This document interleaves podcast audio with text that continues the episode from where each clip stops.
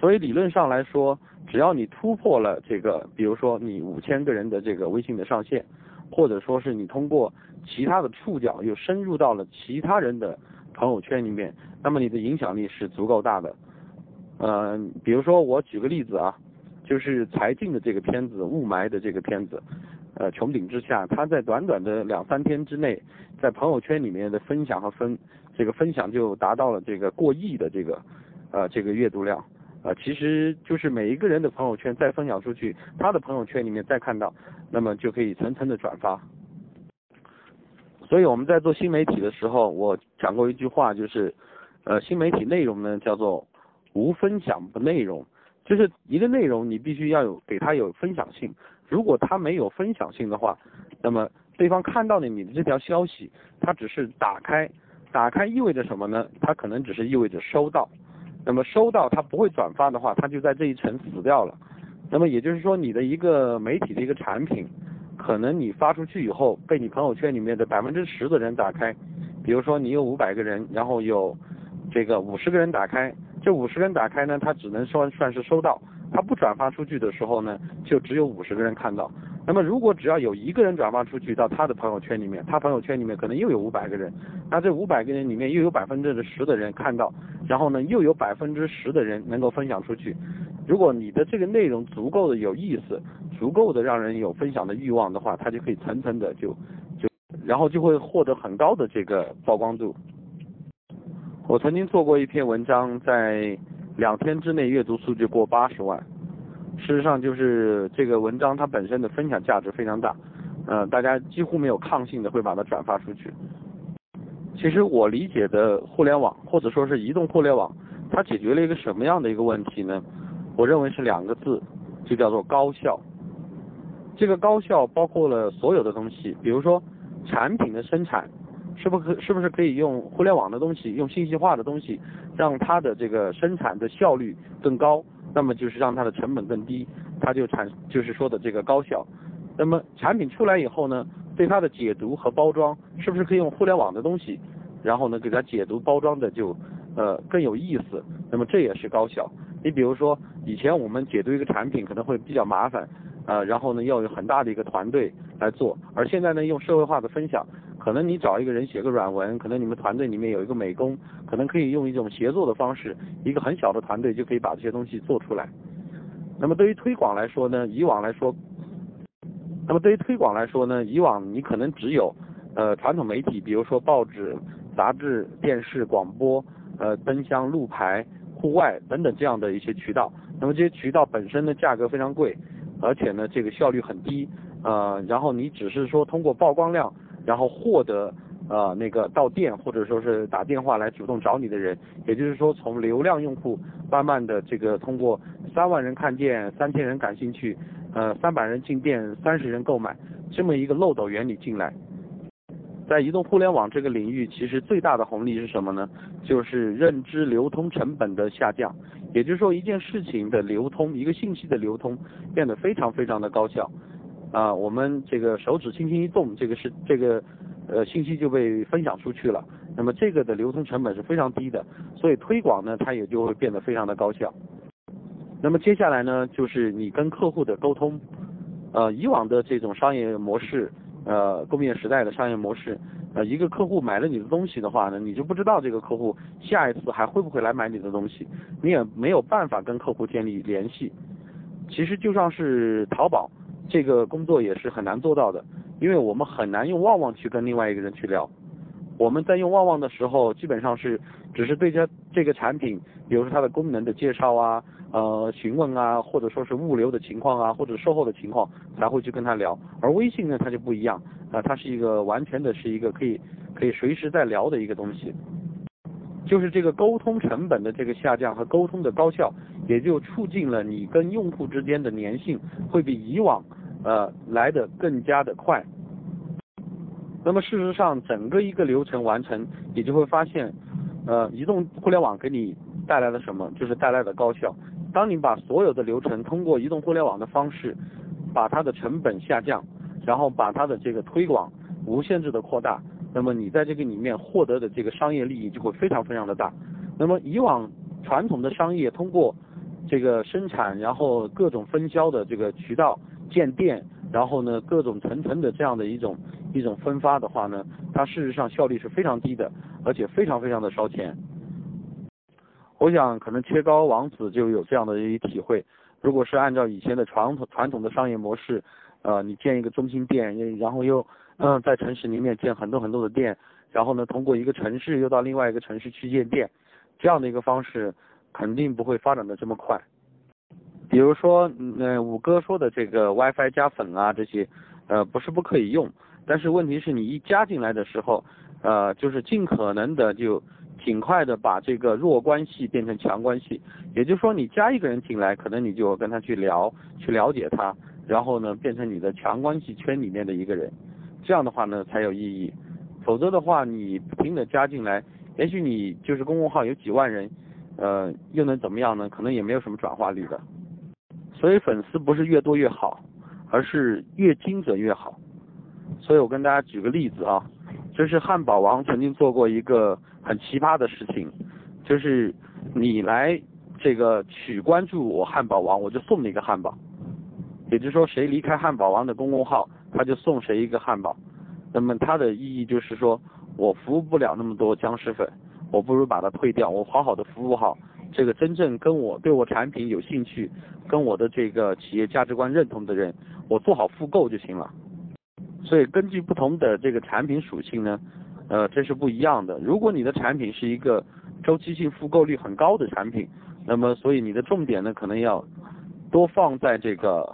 就是跟老用户打交道，然后用老客户的方法，呃，一个是形成复购，然后呢，让它形成这个替你去分享这样的模式。如果你的这个产品呢，它本身的这个周期性复购不高，那么你就需要在流量用户当中呢来寻找用户，可能你要关注的就是多去吸引一些新的人来关注你。呃，所以这个东西呢，还是要具体看它到底是个什么产品。其实关于做人的这些浅显的道理，我相信群里面的每一个人，呃，都能做得到。呃，我相信我们这个群里面的每一个人，呃，都是很正的，很有正能量的一个人。那么，但是呢，其实有的人会做得好，有的人做的可能不够好。那么可能就不光是你一个人的问题。我觉得要做成一件伟大的事情，首先你这个人你自己在要有信念。啊，在有信念的基础上呢，你还要有一定的能力。那么你有了这个能力，光靠你一个人还不行。你最重要的是能够网络一群跟你一样有共同价值观、有共同有信念的人。然后最重要的是你能够呃带着这群人一直坚持下去，一个月、两个月啊，一年、两年啊，这样的话呢，才可能走向成功。其实我们现在看一些很成功的企业。呃，包括小米也好，或者看到的很多其他互联网企业也好，那么它的一个成功的模式，其实你去剖析它，呃，它也没有什么太新鲜的东西，呃，无外乎就是那些。但是最关键是，它能够把这些东西能够持之以恒的做下去，而且最最最关键的是，它能够网络这一群人。事实上，团队比 idea 或者比资金都重要的多。所以在我看来，一个好的 idea 可能只是你成功的百分之十五。呃，如果你有一个好的团队，可能你就再增加百分之四十，剩下的才可能是一些资金的问题。所以我非常欣赏周鸿祎说的一句话，就是他说过，一个对的团队会把一件错的事情都会做对掉。对对对，我这个群呢不提倡发红包，因为我觉得很多群呢。到了最后，可能只有靠红包来，呃，增加它的活跃度了。我不是太提倡大家发红包，就是我们可能就是形成一个很好的一个讨论的一个氛围，大家来说一些自己的意见，让别人呢能够学习到一些东西。啊，如果我觉得这个群，呃，这个讨论的氛围啊这些，呃，下降了以后没有粘性的话，啊，我们就会把这个群解散。啊，在我看来呢，不会有长期活跃的群。呃，如果不是有主题讨论一件事情的话，那么这个如果一个群到最后要通过大家互相发红包，呃，互相这个聊一些这个这个呃无关痛痒的事情来维持这个群的话，那还不如把它解散了。如果有什么话题要讨论的话，有新建一个群，然后呢让有兴趣的人再进来再进行一个讨论。微店呢，它跟有赞商城呢是有很大的区别的。呃，有赞商城呢，它有一个公共号做它的前端，也就是说公共号呢，它更多像一个呃发布的媒体，同时它又是有一个客户交流的一个工具。呃，那么呃微店呢，呃它是没有一个呃前面的公共号啊作为一个媒体发布的，但是这两个产品呢又有不同的区别。呃，比如说呃有赞商城呢，他们有一个大的一个平台。也就是说，他们有一个像淘宝一样的一个流量导入的东西，呃，微店有，呃，那么微店里面呢，它可以查找附近的店，呃，然后呢，可以在这个这个微店的平台上搜索到某一个店家和某一个商铺，这在有赞商城里面是搜不到的，呃，所以呢，微店呢，我感觉它更像，呃，这个淘宝的这个，呃，这个移动版，那么有赞呢，它更像是一个呃媒体电商。呃，所以这两个产品呢，它是不一样的电商的模式。呃，如果你的产品呢，我是建议两个都用，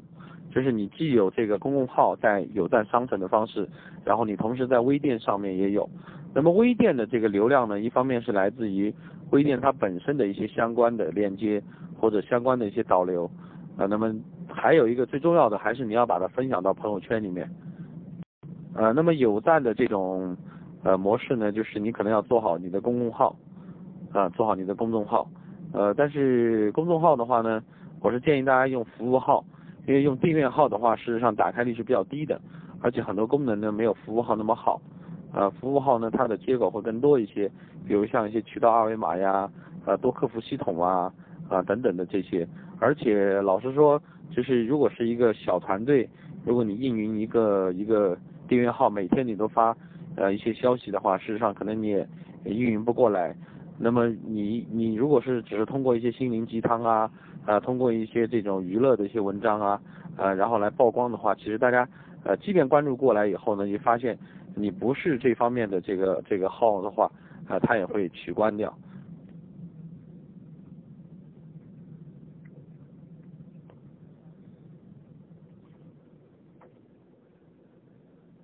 所以你做公共号的话呢，是尽可能的要原创，呃，如果你是在做产品的话呢，就是这些文章尽可能的要跟你的产品有关联。那么这样的话呢，呃，如果有人关注了你的这个公共号，最起码你就在漏斗原理上面，呃，就让它成为了你一个能够往下一层，呃，从这个看到它到感兴趣这个层面。那么感兴趣的时候，如果你的东西又足够呃还吸引人的话呢？也许他就会即刻消费了。大家一定要记得移动互联网的呃三个最重要的属性。第一就是随时在线，啊，因为我们这个在移动互联网里面是随时都在线上的，不像 PC 那个时代，我还要问对方你在吗，对吧？这是随时在线，我随时都在网上，啊，就可以给这个信息传递带来的种种可能。第二个呢就是及时分享，就是。我的分享是非常非常的快捷的，就是可以及时的把一个信息传递过去。啊，前面我们已经讲过这个观点了。还有一个呢，就是即刻消费，啊，因为你的支付的路径非常短，所以呢就会形成即刻消费。所以呢，你掌握这三个特性呢，呃，就可以指导你怎么样来做。呃，通过公共号进去买东西不多，这个要一分为二的来看。呃，那么要看是做成什么样子。呃，你比如说像一福堂。像乡土相亲，呃，像绽放，呃，对吧？这些很多很不错的这个做的公众号，大家都去关注。它其实很多都是服务号，它每个月就发四条文章，呃，四版文章应该说，每一版可能有这个四五条。那么每一篇文章的质量都非常非常的高，而且呢，服务号它最重要的呢，它事实上是一个跟客户建立联系沟通的一种一种方式。呃，你试想啊。呃，你作为一个用户来说，你希望每天都有人呃来推送东西给你吗？事实上，一个月推四次已经足够了。你上新品啊，你上什么呀？啊，你来讲就行了。你打折啊，有优惠啊，事实上已经足够了。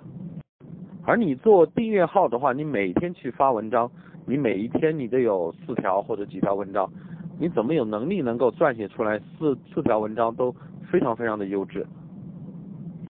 而且订阅号是被折叠在里面的，折叠到了这个订阅号的这个里面，而且有数据表明，就是百分之八十的人，呃是不通过订阅号来阅读文章的，而是通过朋友圈里面的分享来阅读文章。事实上，你觉得这个公众号呃打开进去买东西的不多，还有一个原因是因为我们朋友圈里面充满了这个九宫格加一段文字呃这种方式来来卖产品的。那么这个呢，它是一个显性的这么一个露出，因为你一眼就把九张图片看到了，也看到了一段文字，而公众号呢，你看到的只是一个标题，那么你要把这个标题要点进去再去看，如果这标题取得不太好，或者说很一般的话，你会认为它可能只是一篇啊普普通通的文章，可能你也没有兴趣再点进去，呃，所以这些手段呢都要综合和集合来一起用，它不是非此即彼的一个关系，呃，你比如说你可能会有一个。服务号，然后带商城的这样，呃，然后呢，你做好这个呢是重点是做好一种呃信息的传递和客服的一个关系，就是吸引新粉丝进来的。然后完了以后呢，你会在这个品牌下面呢再设立一个我们叫做小号，也就是说这个普通的这个微信号。那么在这个普通的微信号里面呢，呃，你又在这个里面以九宫格的加这个文字的方式呢再来解读产品。所以这两个东西呢是那个并合起来来用，相辅相成的用。比如说你要把这个公共号上的人呢，然后导到小号上，然后有的时候呢，你又通过小号呢，又把人呢又吸引到你的公共号上，呃，这两个呢就是交叉来使用。其实呢，你用媒体的这个思考方式来看，你就豁然开朗了。无论是你的小号也好，公共号也好，事实上呢，你就是一个媒体。你换位思考。呃，你会希望那个每天你都在看你的电视的时候都是一些广告吗？是吧？那为什么你在自己做这个电视的时候，你会呃不停的去播放广告呢？对吧？所以呢，你要把它当成一个媒体来运营，那你就要有一些有趣的内容。然后呢，这些内容呢，因为它播发量还比较大，所以呢，你就要不停的要换。嗯，如果你每天发心灵鸡汤也不灵，呃，你每天发那些励志文章可能也不灵。然后你每天发一些搞笑的东西也不灵，可能你就在不停不停的换，这一招不行了就换另外一招，另外一招行不行了又换这一招，那么如果图文不行了又又又换小视频，小视小视频不行了你又再换插画，对吧？各种各样的表达形式呢换着换着的用，当然这个呢就对个人能力或者团队能力呢提出了很高的要求，一个人他对产品既有品控的能力。然后呢，又有对产品的非常良好的解读能力，同时呢，他又具备很好的沟通能力和推广能力，然后呢，又有非常强的服务意识，然后呢，在这个过程当中呢，又能够把财务成本呃计算的非常的周全，呃，整个一个产品的一个从产到销的这个全产业，他都能够得心应手。我觉得这样的人是非常非常的少。而且也很难做到的，所以有的时候你觉得你做的这件事情结果不够好，事实上肯定是在你其中的某一个环节是你的最大的薄弱，有的时候可能是你没有意识到，或者你意识到呢，你的自己的能力是没有办法去这个弥补的，在这个时候呢，我觉得团队的协作就显得至关重要，所以在我看来呢，就是。可能你去弥补一个短板所需要花的精力、时间和学习的成本是非常高的。那么，与其这样的话，你不如把你的最强的一个方面把它发挥到极致，就是做好长板，然后短板呢，你去找另外一个，呃，跟你能够谈得来、合作得了的人来提供你在这方面的缺失。田间摄像头的这种方式是非常好的，乡土相亲就是用这样的模式，二十四小时直播茶山。嗯，取得了一个很好的信任，但是呢，产品溯源只是一个产品的这个包装解读的其中的一个环节，它也不完全是全部。我们可以看从乡土乡亲来看到，它整个对产品溯源的一个解读。比如说，它有茶人微电影，也就是说，它的每一盒茶，它不是以一个品牌来命名的，它是以一个农妇，就是张大爷家的茶，李大爷家的茶。这样的一个方式来命名他的茶，那么会给人一个信任感。接下来呢，他会，当然也会出具一些检测报告，比如说农残报告啊这些。当然这些东西其实对于消费者来说，他呃不会太看重，因为我们呃形成了一种对国家机构、检测机构的一种天然的一种不信任。那么他通过拍茶人微电影，就是拍这些茶农，然后呢给人感觉到更亲切，然后呢有一种呃有一种温度吧。那么在这种基础上呢，他就会加强呃对这个茶的一种信任。呃，这是他做的这个茶人微电影的这么一个一个东西。然后呢，他又做了一个茶山的二十四小时直播，你们可以点开乡土相亲去看，其实也挺无聊的。呃，每天都是一个摄像头就就就对着一片茶山，嗯，也不会动，嗯，对吧？因为上面也没有人。嗯，但是如果到了这个采茶季节，那你在这个视频上就看到有很多人，对吧？那么你可以，他可以证明说我是没有用农药，我是没有用机械化的一些东西，嗯，我是给他暴露在这个阳光下面的。呃，他在线下呢有茶友会，要做社群，然后这个社群也做得非常好。那么这些人呢，就是通过产品本身认识其他一些跟他有共同爱好的人，然后呢形成一个社群。那么这个社群呢就会主动的去帮他去这个推广这个产品，那么他的这个能量就会显得比较大。呃，当然了，这个乡土相亲的这几个创始人，呃，自身的这种这种自我的这种人格包装，呃，这种能力是非常强的。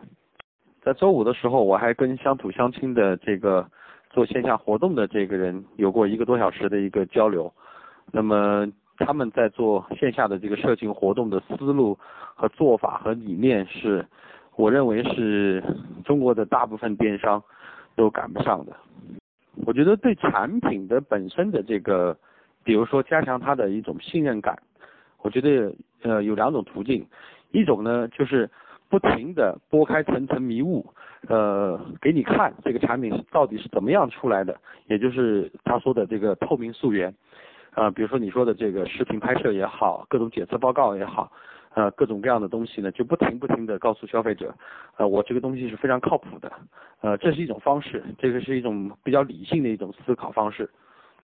但是呢，很多产品呢，它也很难通过技术的这种溯源。呃，去证明它的，比如说它的生态也好，有机也好，呃，它是很难去证明的。比如说有一些，呃，手工加工的一些农副产品，一些特产啊，什什么的，它就很难去证明。呃，要二次加工的，比如说腌制食品啊什么的。那么这个时候呢，你要证明这件产品是 OK 的，是靠谱的，那么就转过来呢，就是可能重心要花在这个销售的这个人和销售的这个品牌上。也就是说，你首先证明我。我这个人是 OK 的，我这个品牌是 OK 的，那么我能够生产的东西就 OK。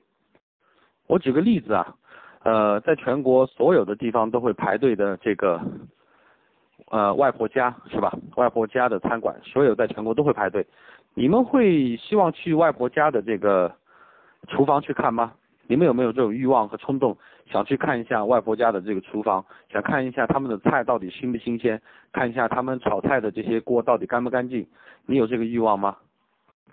我相信大部分人不会有这么一个欲望，因为你觉得你去外婆家都要排队，你能够在里面占到一个位置都已经不错了，你还会会去关心这个东西它到底是是否是干净卫生的？因为一个产品一个品牌做到了这样的一个级别，它连干净卫生这些都做不到，它就不可能做到这样的一个规模，对吧？所以它呢是用另外的一个层面上来告诉你，其实这个东西是我的一个基本要求，我不需要证明给你看。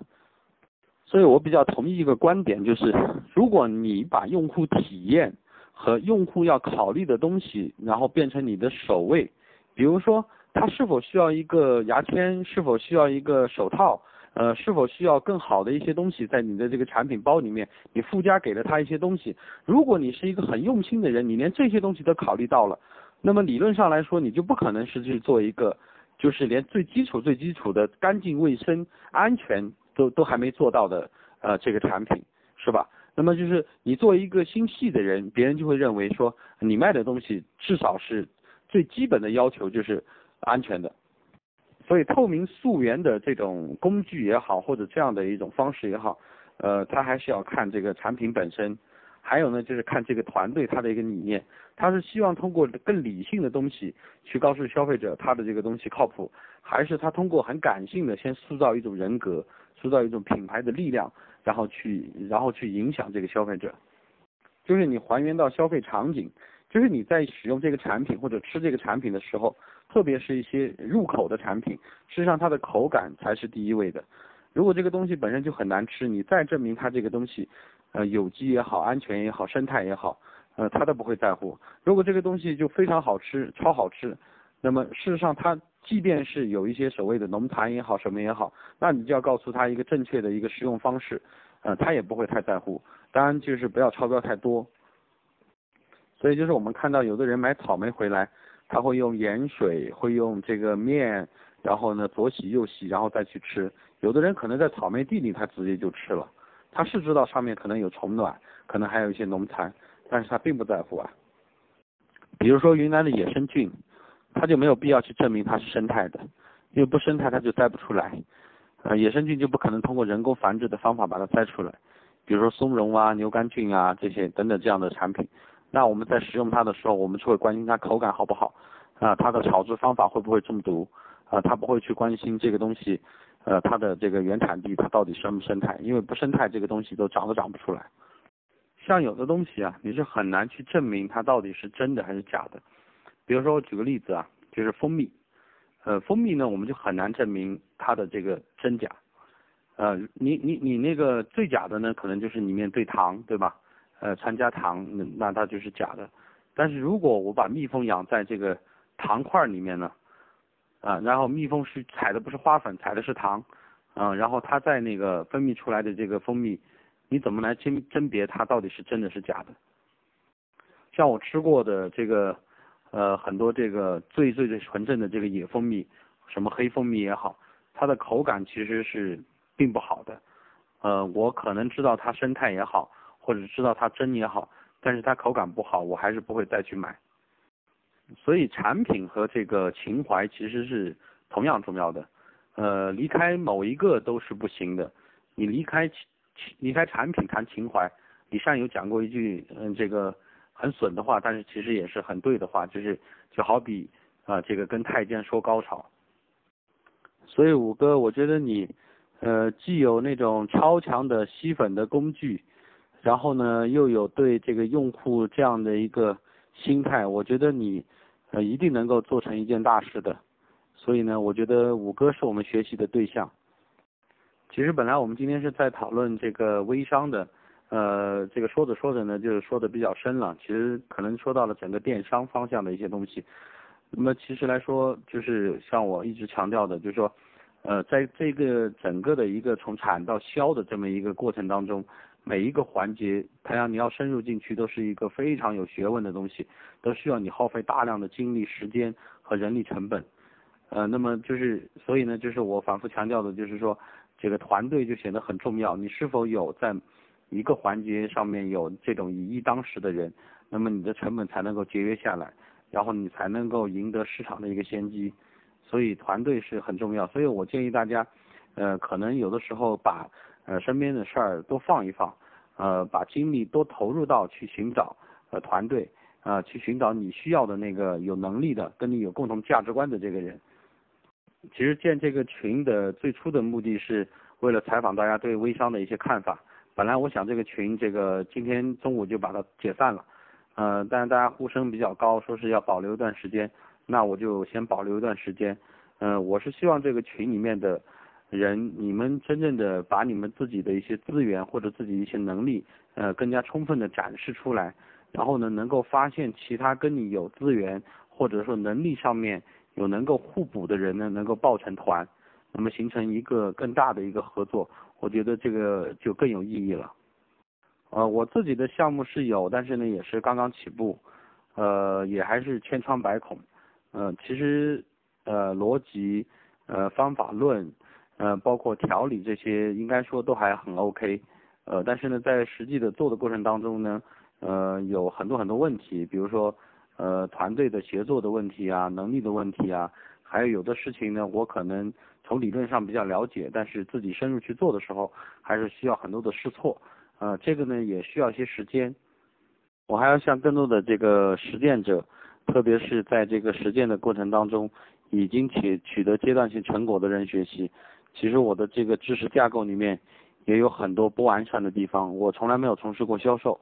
啊，我从来没有从事过具体的生产环节，啊，这些都是我比较缺失的东西。还有呢，呃，我一直待在媒体，我也不太懂这个企业的管理，这也是我的一个很大的一个呃一个一个短缺的地方。呃，还是回到微商这个话题，我有些观点跟大家分享一下啊，呃，不知道对不对？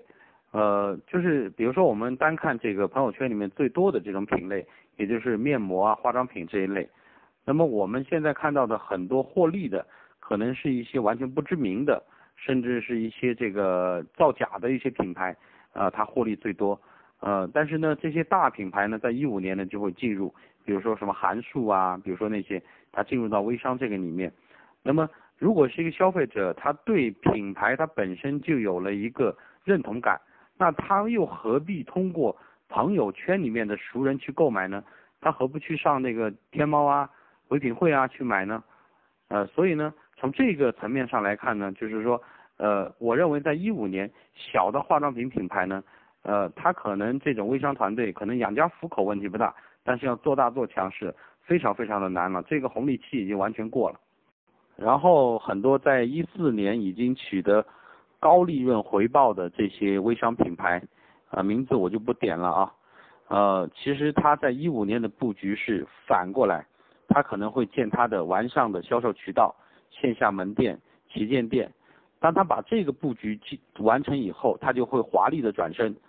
那么其他的一些小品牌在进入的时候，这些大品牌因为他早期获利很多，他可以反过来打压他，他会他会来说，你看那些品牌都是不知名的。呃，都是三无产品，呃，都是那个这个成本很低，然后呢层层分销，啊，这样这样这样那样的这些，他会来这样用这样的理由来呃挤兑这些这个才刚刚出店的这些小品牌。所以在一五年，如果大家还是在做这个化妆品类的、面膜类的这些，如果你呃代理的产品它的这个体量或者它的产品的知名度，包括它产品的这个呃可靠性还是有一些些质疑的话。呃，我建议你就赶紧就撤出来了，呃，也许你挣到的这笔钱呢，可能还能够留得住。如果你再继续做下去，呃，可能就血本无归了。而反倒是农副产品呢，我觉得会比较有机会，呃，因为首先第一个呢，农副产品呢，它本身的中间的利润并不高，所以造成的这种产品，它就本来就不可能通过三级以上。呃，四级、五级、六级的这种代理的分销来进行，呃，因为这个已经远远超出了它在市场上的价格，它是完全没有竞争优势的。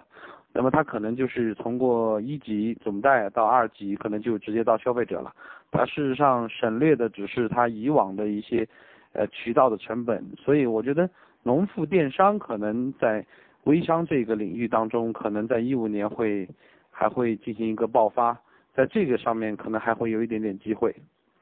看到了吗？所以这是我印印证的情况。如果一个人连微商都能做得很好，那么他去到一个企业当中，他一定能够担当大任，至少在销售这一段是没有问题的。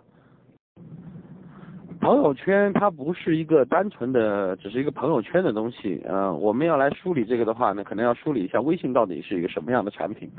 那么微信呢，它是。它是又是即时通讯软件，啊，它可以发这个照片，呃，发这个图片，发语音，就是一个交流工具。同时呢，它又是一个社交的平台，它可以晒动态，呃，可以这个呃有社交的功能。那么同时呢，它还有这个呃订阅号，它又是一个媒体，呃，然后呢，它里面还有服务号，它又是一种工具型应用。然后现在呢，它还有做了很多互联网加的东西呢。呃，它又是一种链接，所以这是一个非常庞大的这么一个系统。那么中国网民有六点八三亿人，那么在微信上面的活跃用户就有四亿多人，所以整个的微信事实上已经是，呃，整个中国的这个网民有绝大部分都生活在了微信上面。呃，所以不能简单的说朋友圈里面卖东西是不靠谱的。呃，其实朋友圈呢，它只是一个强关系。呃，也就是说，你在你的朋友圈以以外的人，你是不是不知道的？它跟微博不一样，啊，微博呢是一个广场式的这么一个信息传递，呃，微信呢它是一个强关系圈的。